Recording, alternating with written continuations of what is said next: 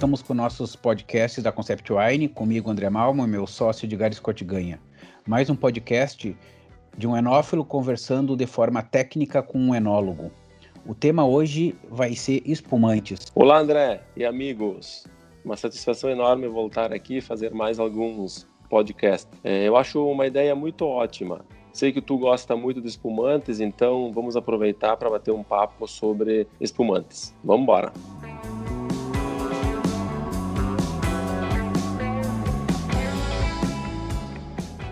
Bora, então vamos direto ao ponto, Edgar. Hoje não vamos nos enrolar muito, vamos direto às perguntas. E para falar de espumante, a gente vai começar com uva. E vamos começar com uva de uma região onde se faz excelentes espumantes. Vai a pergunta: quais as uvas que melhor se adaptaram para fazer espumantes aí na Serra Gaúcha, aí na tua região?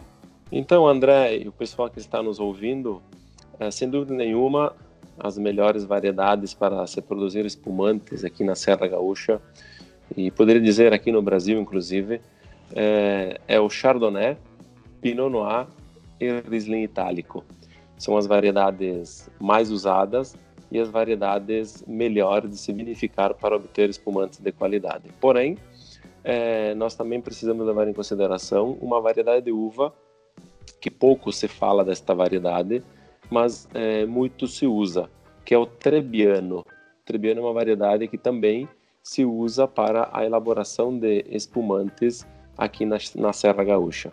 E também, sem deixar de lado, uh, a, a, todas as uvas da família dos moscatéis, seja Moscato Giallo, Moscato R2, Moscato Branco, Malvasias e assim por diante.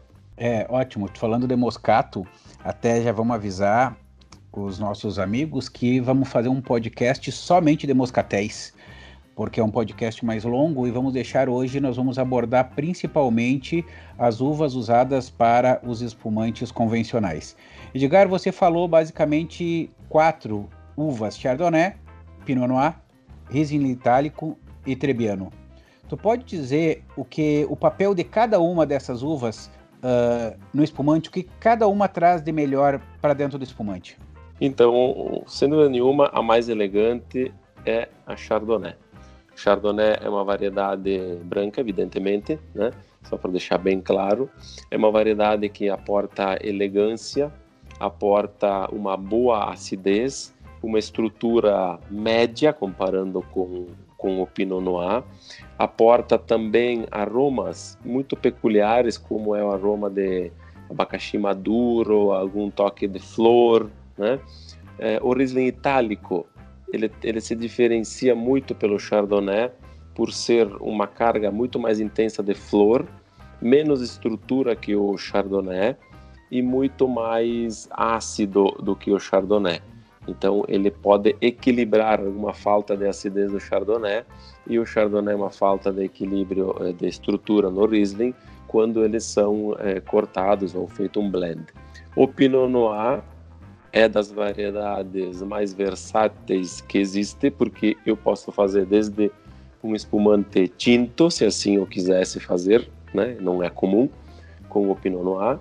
Posso fazer um espumante rosé, o que é muito comum, e também um espumante branco ou cortes com outras variedades brancas, fazendo uma vinificação em branco. Então o Pinot Noir ele aporta no vinho muita estrutura, muito corpo, né? É, aporta principalmente um, um, uma estrutura que permite fazer um vinho que, que dure mais no tempo, mais longevo, com mais ombros, né? não, não, necessariamente taninos, mas sim estrutura da própria variedade por ser uma variedade tinta.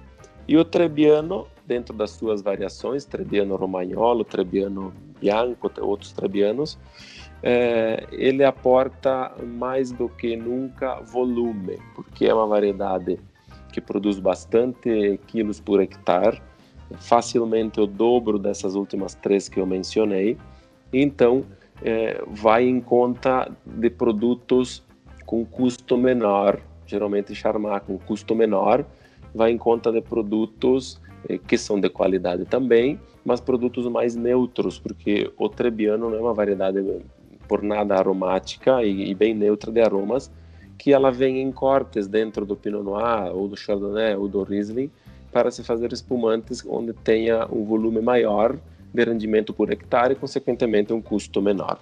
Bom, excelente. Uh, já que nós estamos falando dessas uvas, a gente sabe que, principalmente Chardonnay, Pinot Noir, elas são plantadas em vários lugares do Brasil para fazer espumante. Eles são plantados na campanha, são plantados uh, São Paulo, são plantados Minas Gerais, tem Chardonnay também plantado no Nordeste, mas a gente sabe que uh, os espumantes mais famosos do Brasil com essas uvas são os espumantes da serra e essas uvas se adaptaram bem para fazer espumante da serra. Qual que é o diferencial dessas uvas na serra quando a gente compara com alguns outros lugares do Brasil, Edgar? Sim, isso, isso é verdade, André. Essa é uma, uma afirmação que tu fez verdadeira. É porque aqui na Serra Gaúcha eu sempre costumo falar, nós nós temos nós somos como um coringa, né? O, o clima aqui, o terreno, o solo, a localização em si funciona como um coringa. A gente parte de 200 metros de altitude do nível do mar, mesmo sendo serra, porque eu, eu me refiro aos vales, até chegar em 850 metros do nível do mar. Essa diferença de altitude faz com que a gente consiga produzir vários tipos de grandes vinhos, mas principalmente o espumante, por nós sermos mais estarmos no, localizados mais altos por nós termos um solo é, bastante é, é, argiloso, bastante pesado, por nós termos menos tempo de calor, né? Então preserva, o que que preserva essas condições que eu estou falando? Preserva o pH, ou melhor, mantém o pH baixo, mantém a acidez é, mais alta. Tudo isso está ligado entre o solo, a quantidade de potássio né, que nós temos no solo, ou de sais, enfim, que nós temos no solo, que podem vir a interferir com o pH e a acidez no vinho base, comprometendo a longevidade ou comprometendo um pouco é, a, a qualidade. Então, levando em consideração, vamos lá, o solo, levando em consideração o clima, o clone, inclusive, da variedade de Chardonnay, o Pinot, o Riesling, que está sendo plantado específico para, é, para a base espumante, porque é, já esse clone produz mais, a, mais acidez, eu pegar um pouco mais baixo também. E o momento que é feita essa colheita, sempre é, com uma antecipação em relação a um vinho tranquilo, faz com que esses vinhos sejam muito importantes, sejam vinhos eh, de altíssima qualidade para a elaboração do espumante. Mas principalmente, volto a reforçar eh, o pH, que é o potencial de, de, hidrogênio, que está ligado com a acidez do vinho. O pH ele tem que ser mais para ácido do que para básico, então nós estamos falando que o pH tem que estar em torno de 3, 3,2 nessa faixa e assim nós temos vinhos que duram mais no tempo, mais estável microbiologicamente falando, mais frescos e que rendem a qualidade que o espumante da Serra Gaúcha tem em qualquer qualquer um dos espumantes que a gente pudesse tomar hoje iria perceber essa qualidade. Pô, excelente. É, os espumantes da Serra Gaúcha já são conhecidos no mundo em vários lugares que a gente vai, quando as pessoas falam dos nossos espumantes, quem já provou sabe da qualidade. E principalmente da Serra, né? E agora tu nos explica o porquê. Mas vamos lá, voltando a falar em técnica. Aí na Serra é sabido que se fazem dois tipos de espumantes, os dois de qualidade, não vou questionar o, o tipo de qualidade. E sei que você também trabalha com tanto o técnica Charmat, tanto com a técnica Champenoise. Por que, que você trabalha com essas duas técnicas, o que, que fez você decidir, não, eu vou fazer tanto Charmat quanto Champenoise? Então, é, isso é comum, é quase de praxe, quase todas as vinícolas fazem os dois métodos. Primeiro, são dois métodos muito diferentes, porque a mudança está ligada na conservação dos produtos. A tomada de decisão de por que fazer um método e outro método é bem clara. É para atender dois nichos de clientes diferentes. Um cliente que quer tomar um produto mais fresco, mais jovem, é, com menos estrutura, menos empenhativo, que é aquele que é, gosta de tomar o Charmat, muito mais leve, e outro é aquele consumidor que gosta de tomar um produto mais estruturado, mais potente, com muita mais carga de aromas terciários, aromas de, de evolução provenientes da levedura, provenientes eventualmente da barrica de carvalho e da própria evolução dos, dos precursores aromáticos. Então, o, o consumidor é, é uma demanda do consumidor essa por produtos mais jovens ou mais ou mais estruturado. Então, em cima dessa demanda, em cima da tecnologia que a gente tem disponível, de, principalmente da qualidade das uvas, nós optamos por fazer os dois métodos, seja Charmat que é, que o método como o método Champenois. Ok, vamos lá. Falando em método Charmat ou Champenoise, você tem várias uvas no vinhedo que vão servir tanto para o método Charmat quanto o método Champenoise. E a minha pergunta é: qual que é o momento que você decide uh, esta uva eu vou levar para um Charmat, essa uva eu vou levar para um Champenoise? É antes de você plantar o vinhedo? É depois da maturação da uva? Uh, explica aí para o pessoal quando que você define não uh, essa uva vai para esse tipo de produto e aquela uva vai para outro tipo de produto. Vamos pensar, por exemplo, num, num Chardonnay. Ok. Então, é, só voltando um pouquinho, nós não podemos comparar, até para deixar o pessoal bem é, a par disso, né? Para não criar confusão, nós não podemos comparar uma colheita de um base espumante, de um Chardonnay, com uma colheita de uma variedade tinta para vinho tinto de estrutura. A, colheita para vinho tinto de estrutura é 100%, nós vamos trabalhar no vinhedo, já parte no vinhedo 90% ou 100% dos casos, já parte no vinhedo a, o estilo do vinho que nós vamos elaborar. Nós vamos trabalhando na uva. No caso dos espumantes, não, não é bem definido dessa forma. No caso dos espumantes, é, nós podemos, uma vez que a uva está quase madura, pensar num, num estilo de espumante que a gente possa elaborar, desde que a gente eh, tenha um conhecimento técnico de anos de produção de um determinado vinhedo, de uma determinada, determinada parcela e da, do clone que está em, eh, em produção nesta parcela. Vou usar o meu caso aqui, né, eh, que aí eu, eh, dá para se entender mais fácil. Assim, como eu estou produzindo espumante há 11, 11 anos, aqui em Flores da Cunha. Eu conheço muito bem o comportamento do meu vinhedo, a quantidade que se produz, a qualidade da uva e exatamente conheço também perfeitamente os clones, os clones de cada chardonnay que eh, eu tenho aqui dentro. Então, sabendo tudo isso e tendo experiência, eu já posso definir no vinhedo, no vinhedo, que aquela uva vai se direcionar para Charmat ou vai se direcionar para para método clássico, mas lembrando que não é sempre assim. Uma grande vinícola que compra várias uvas não consegue ter 100% este controle. Então, a tomada de decisão se o, se o vinho base serve para Charmat ou para Champenois é feita num segundo momento, quando se senta na mesa de degustação depois da safra nesse momento, basicamente no mês de abril, depois da safra, quando se busca todas as amostras produzidas, todas as amostras de base, seja de Chardonnay, Pinot Noir, Riesling, outras variedades, é, para que é, possa degustar uma a uma e sim começar os cortes, se for necessário, entre variedades ou até mesmo os cortes da mesma variedade dos diferentes tanques.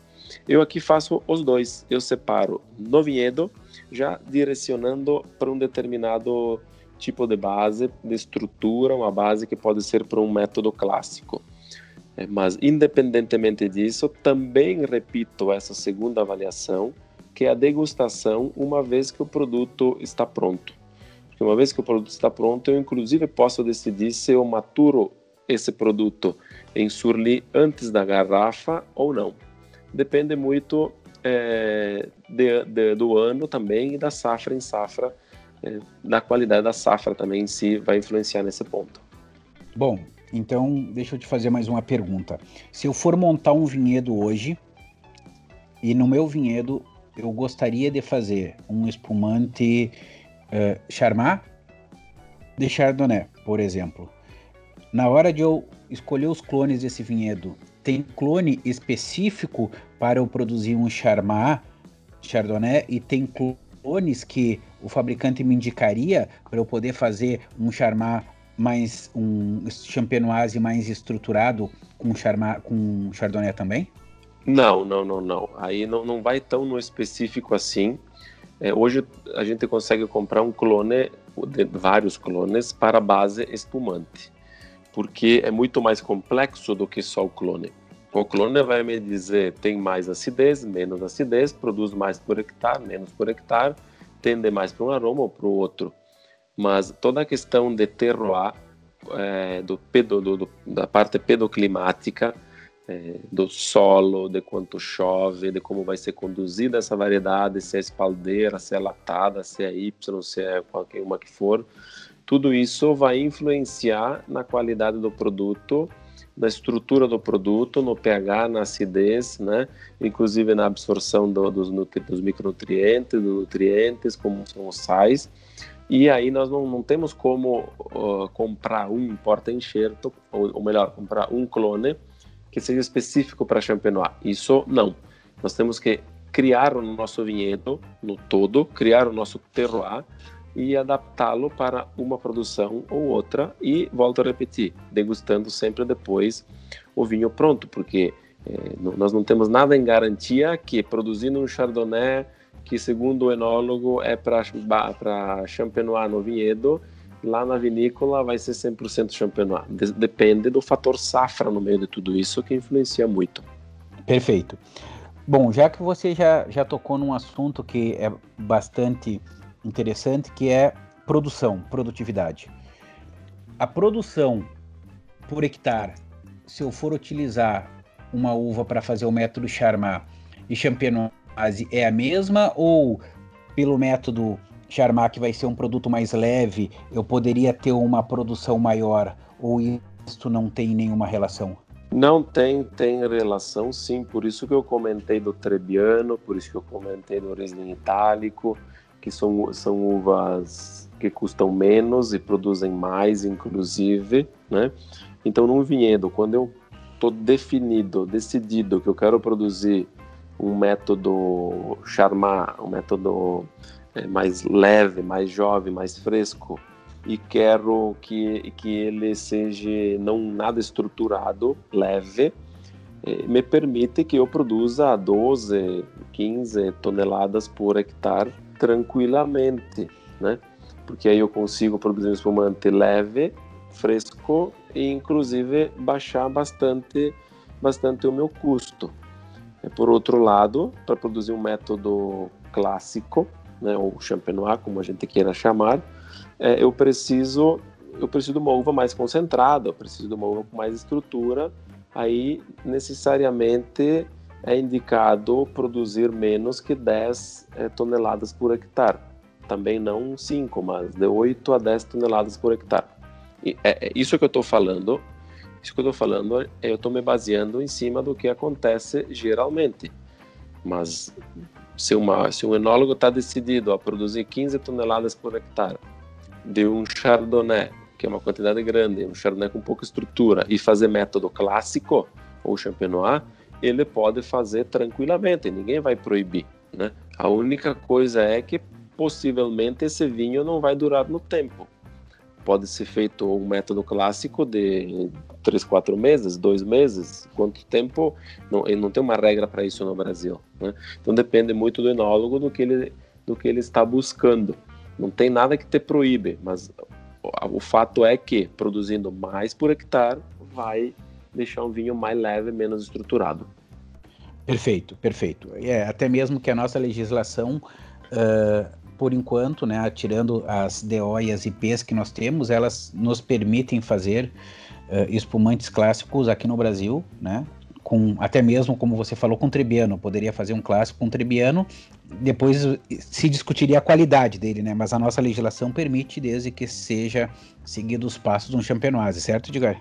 Sim, sim, sim, é exatamente isso que, é, que pode ser feito aqui no Brasil perante a legislação, tanto é verdade que a gente já viu e ainda encontra alguns espumantes elaborados com Cabernet Sauvignon, com Merlot, com qualquer outra variedade de tinta, ou com Viognier, inclusive, que sai um belo espumante, inclusive.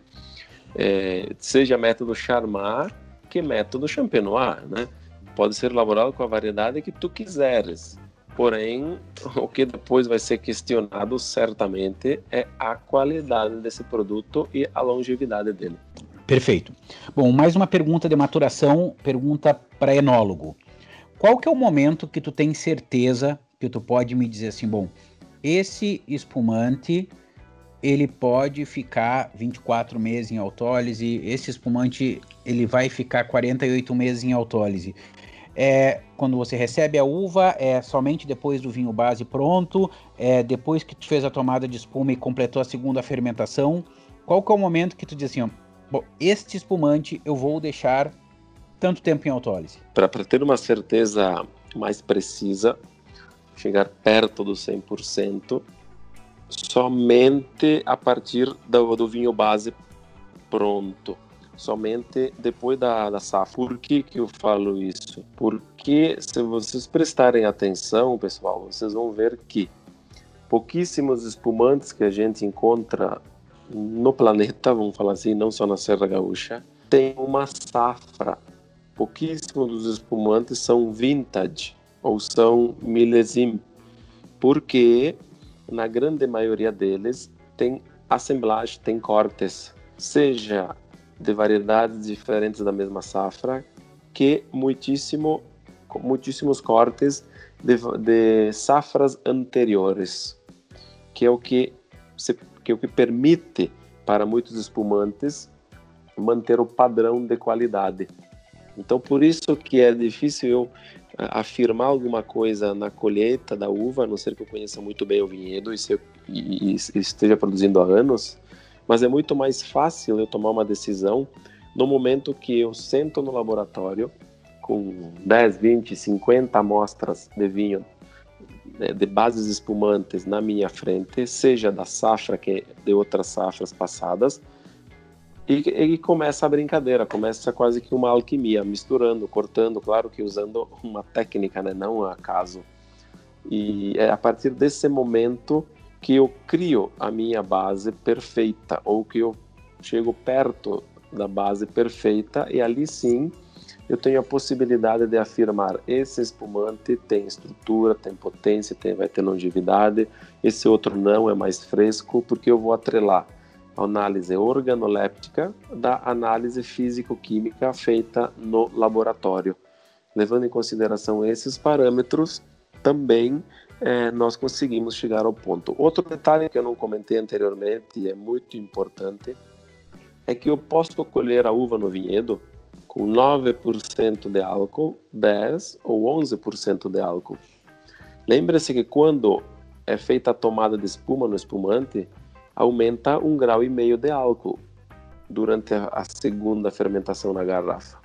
Então, se eu colocar, é, colher uma uva muito mais verde, mais ácida e com pouquíssima estrutura, é, nós vamos ter um que vai dar 9% de álcool vinho base, nós vamos ter um espumante final com 10,5.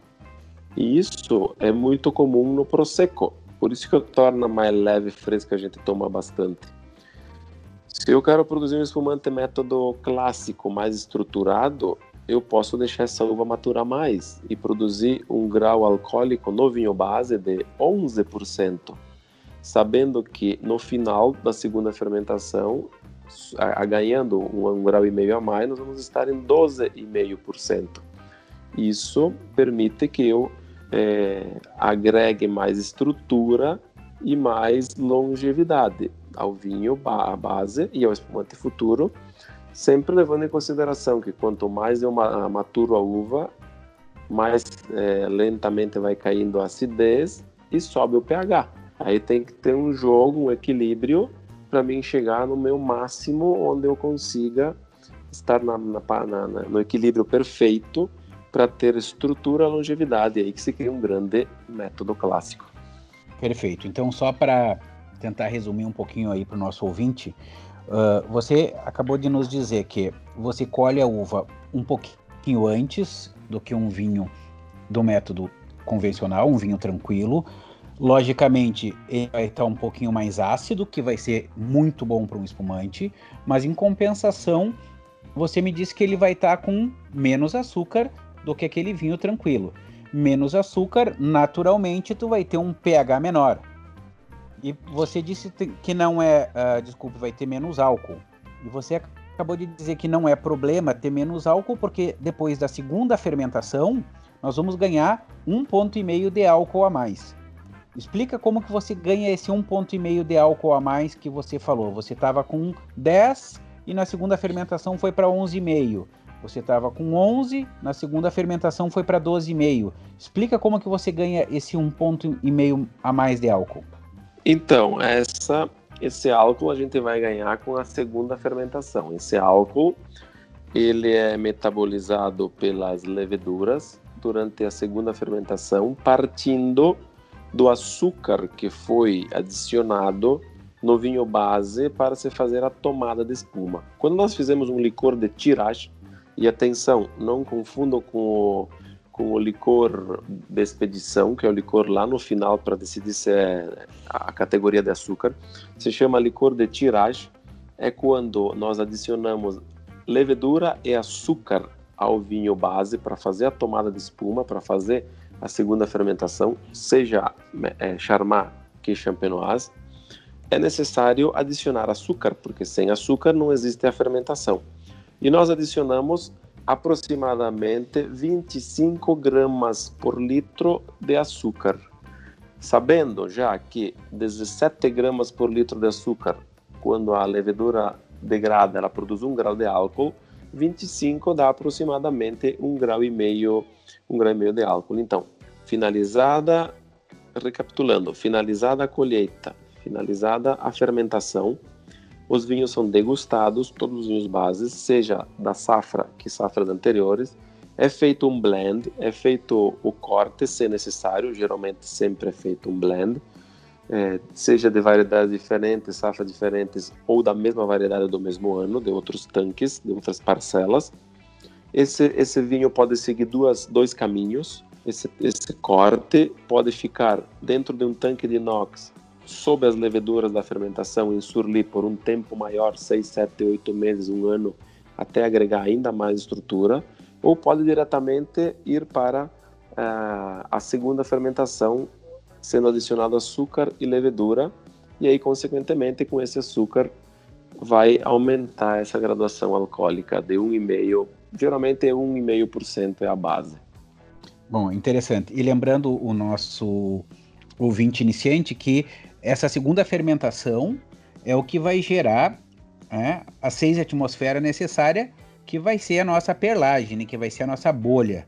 Né? Então explica isso aí, Edgar, só para lembrar o pessoal aí que está começando o porquê que você coloca essas 25 gramas. Logicamente que um dos motivos vai aumentar um e-mail de álcool, né? Mas o motivo principal é você chegar naquela pressão necessária que vai ser as famosas perlagens, a borbulha do vinho. Sim, exatamente. Durante, durante a fermentação, a levedura ela vai produzindo álcool, que é o principal produto, e uma série de outros compostos. Inclusive, fiquem atentos que em breve nós vamos fazer um podcast só sobre leveduras, que vai dar para entender bem na bioquímica essa parte que eu vou falar um pouco mais é, rasa agora aqui. Então a levedura ela transforma o açúcar de maneira de maneira mais superficial, para não aprofundar como eu falei, transforma o açúcar em álcool, calor, e o calor a gente rebate com o tanque refrigerado, e gás carbônico. Gás carbônico é a borbulha, é a perlagem que vai se fixar no, é, no, no, no, espumante, né? Então, exatamente aquelas gramas de açúcar que nós colocarmos, as 25 gramas por litro de açúcar, ou 24 ou mais ou menos, nessa faixa que nós colocarmos, vai nos render 6 atmosferas de pressão, 6 quilogramas aproximadamente de pressão, que é o que nós encontramos geralmente dentro de uma garrafa de espumante. É o gás carbônico natural, por isso que vocês vão ver no rótulo do espumante que está escrito lá vinho espumante natural. Não confunda com nature, porque não tem nada a ver. Vinho espumante natural quer dizer que é, esse gás carbônico, essa borbulha que está ali dentro, é, é naturalmente produzida pela levedura. Se for um frisante ou um vinho que foi injetado gás carbônico, ele não pode se chamar de espumante. Tem que levar qualquer outro nome. Então a borbulha nasce do interior da levedura. Bom, perfeito. É isso que, que gera às vezes alguma dúvida, então está explicado. Está explicado. Sobe o álcool, está explicado, gera lá a pressão necessária. Edgar, uma dúvida. Quando você vai fazer, por exemplo, um chardonnay para um vinho tranquilo e um chardonnay base, o pH e a acidez total muda? Muda, muda, porque nós temos maturações diferentes de uva. Então, conforme a uva vai maturando, vai concentrando, também concentra os sais e também vai perdendo, é, perdendo principalmente ácido málico, vai diminuindo com a maturação. Então, a sensação é, ácida na boca é menor, analiticamente é menor e o pH é ligeiramente mais, mais elevado.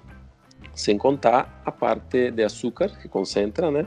e produz é, mais álcool. Então tem uma diferença bem grande entre acidez e pH é, em comparação com o vinho base e um vinho e, e um vinho que seria para um vinho tranquilo. Então, quando tu faz uma análise química, por exemplo, você enviando um, a gente sabe que os vinhos brancos, né?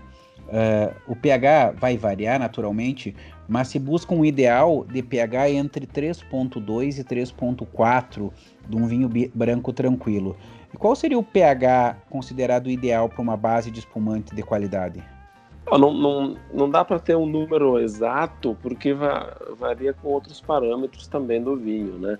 É, mas entre 3 e 3,30, 3,0 e 3,3 nessa faixa, é um pH muito, muito bem-vindo para a elaboração dos espumantes. Né? Também tem que levar em consideração que não é só o pH, mas é sim a acidez e a sensação da acidez na boca. Depende se nós temos muito ácido tartárico ou pouco, muito ácido málico ou pouco, porque o ácido málico é mais pungente, é mais, é mais agressivo, né? mais refrescante também, por outro lado. Então, nós, nós não podemos é, só levar é, essa análise como uma análise química feita no laboratório. Nós precisamos também atrelar a isso análise organoléptica, porque às vezes a gente pode é, se confundir, porque a sensação de acidez não é sempre a mesma quando a gente vê o número no laboratório, ok? Oh, perfeito, perfeito. E era isso que eu ia, eu ia te perguntar. Você falou importante análise organoléptica dos vinhos, né? Então, uh, uma pergunta, já imaginando esse vinho já com a segunda fermentação pronta, as leveduras estão lá dentro. Uh, a gente sabe que essa levedura, ela tem diferentes tempos, que no início começa com uma surli, você já falou isso no nosso outro podcast, né? Depois inicia uma autólise, e essa autólise da levedura, ela acontece em diferentes tempos e vai acontecendo diferentes tipos de quebra dentro dessa autólise. Uh, a pergunta que eu vou te fazer, Edgar, é o seguinte, falando, pensando organolepticamente falando, de eu colocar na boca e sentir essas diferenças. Pensando num espumante champenois, três meses, seis meses, doze meses, quais seriam assim alguns tempos chaves que tu me diria, André, eu quero um, um espumante bem estruturado, 12 meses, não, mas em 24 meses eu já percebo diferença do 12. Bom, de 36 meses ou 60 meses ou 10, algum, alguns tempos chaves que você definiria assim, bom, se eu fosse fazer diferentes classes de espumantes, quais seriam esses tempos chaves de autólise que você deixaria? É muito bem, isso é muito importante, porque às vezes a gente encontra uns produtos no mercado que são um método clássico ou champenoise e não tem característica organoléptica nenhuma, né? É, tem um estudo que saiu fazem uns três ou quatro anos aproximadamente. Vão aqui vou falar a data 2016, foi mais ou menos nessa faixa, nessa faixa. Inclusive quem lançou isso e pesquisou foram meus ex-professores lá na Itália, em Trento, porque lá é um polo produtivo muito grande de espumantes na Itália, um dos mais importantes. E eh, chegaram à conclusão nesse estudo que a autólise da levedura não acontece antes dos seis meses. Uma, uma quantidade de autólise expressiva para nós organolepticamente começarmos a perceber a liberação de manoproteína e todos os compostos que a levedura que a levedura libera, como é proteína, manoproteína, peptídeos, e, e, polissacarídeos, que são substâncias que dão volume de boca, são substâncias que dão a sensação quase adocicada, adocicada seria uma palavra pesada, mas dão uma sensação de, de, do vinho mais redondo, né? que nos permite fazer um produto natur, eh, sendo que ele seja redondo e intenso, sem adicionar açúcar no licor de expedição. Tudo isso vem pela levedura e precisa um tempo então, o mínimo são seis meses, segundo esse estudo. É claro que se nós temos uma base boa, com pH baixo, uma boa acidez, uma boa estrutura, quanto mais tempo nós deixarmos, mais nós vamos sentir uma evolução positiva até é, chegar num, num, limite onde começa a oxidação, começa o processo contrário. Nós também sabemos que essa levedura dentro da garrafa ela funciona como uma esponja e absorve eventual oxigênio que está ali dentro, mas vai até um limite. Então essa célula vai se contraindo, vai se rompendo, vai liberando esses compostos que eu falei e vai agregando aromas terciários no vinho, até chegar num ponto que é a partir dos 5 ou 6 anos de maturação, que a célula rompe, se rompeu toda a parede celular e tudo o que tinha dentro e rompe, chega no núcleo, rompendo o núcleo e liberando os nucleotídeos. E aí sim, carregando, enriquecendo o vinho com outro leque aromático de folha seca, de evolução, de, de algum toque que lembra a castanha, né? Bem figo seco, bem bem intenso, bem marcado que são os espumantes acima de 60 ou 72 meses que a gente encontra no mercado, até 120 meses, que tem essa característica. Mas lembrando sempre que para ter essa característica é preciso ter uma estrutura, é preciso ter um vinho base que suporte tudo isso.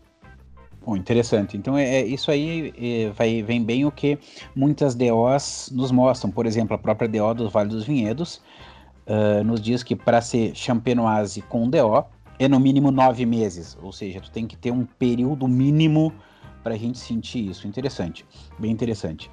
Edgar, a gente já está indo para o final, então vamos fazer algumas perguntinhas. Você, como enólogo, você já viajou o mundo, conhece vários lugares. Então, vai uma opinião hum, sua sobre essa minha pergunta. Se você fosse escolher um lugar no mundo para fazer um espumante, que lugar é esse que tu escolheria? Que uvas que você gostaria de fazer esse, esse teu super espumante?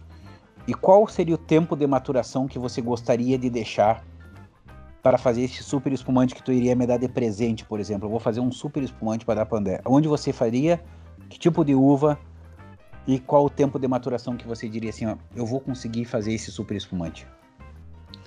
Então, o lugar eu já escolhi, e é a Serra Gaúcha. Caso contrário, eu já teria mudado de lugar. Então, o lugar é aqui na Serra Gaúcha, porque, como nós falamos inicialmente, tem um potencial extremamente grande de se produzir espumantes de guarda. O que nós precisamos fazer é esperar e dar, dar tempo a isso. Se nós voltarmos 10 anos atrás, tinha muito, muito, muito pouco espumante aqui no Brasil. Então, nós precisamos de tempo para poder experimentá-los nós precisamos de aguardar esse tempo de surli. Eu tenho como uva preferida, sem dúvida nenhuma, é o Chardonnay. É o Chardonnay que dá, é, tem a sua estrutura também, se uma uva bem madura, bem controlada, é, em uma safra onde a gente consegue equilibrar bastante esse, esse vinho base. E sem dúvida nenhuma, o espumante que eu, inclusive, é, estou estruturando é um espumante de 10 anos de Surli. Espumante de 120 meses de Surli, onde nós atingimos o máximo de liberação, de liberação do núcleo, do nucleotídeo, e vai fazer com que ele tenha uma estrutura, uma potência muito intensa para poder comprovar e marcar que aqui na Serra Gaúcha se produz espumantes de altíssima qualidade também. 100% Chardonnay, seria um Blanc de Blanc, isto? Seria um Blanc de Blanc 100% Chardonnay. Perfeito, perfeito. Vamos aguardar esse super espumante.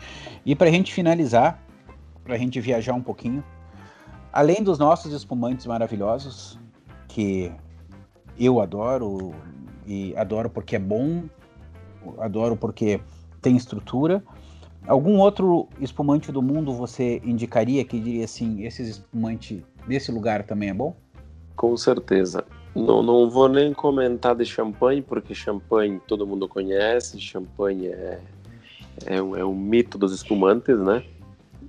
Na verdade, eu me focaria mais aonde eu tenho uma familiaridade, aonde eu passei muito tempo da minha vida, que são os espumantes italianos principalmente os espumantes da Trento Doc, espumante Trento Doc da região do Trentino, norte da Itália. Para quem é, não está se localizando, eu diria aqui a marca Ferrari ou Giulio Ferrari. É um dos grandíssimos espumantes, é um dos melhores, faz parte dos melhores espumantes é, do mundo e, e aquele é um que eu gosto muito de tomar quando eu posso comprar ou quando eu viajo para a Itália, principalmente. Bom, perfeito. Então aí, temos, temos um concorrente bom para Luiz Argenta, isso é muito bom, para o espumante que você faz. Brincadeiras à parte, eu queria agradecer todos os nossos ouvintes, a gente já está finalizando. Uh, eu acredito que a gente pode sanar várias dúvidas, várias perguntas dentro do tempo que a gente sempre se propõe, se propõe em fazer. Uh, esperem que logo teremos outros podcasts, alguns mais para iniciantes, alguns mais avançados. E lembrando a todos que mandem perguntas, tirem as suas dúvidas, que baseado nessas perguntas que vocês nos enviam, a gente vai fazer cada vez mais podcasts, sempre usando essa experiência, essa expertise do Edgar como enólogo, para poder nos ajudar a responder essas perguntas. Um forte abraço a todos. Edgar, está contigo.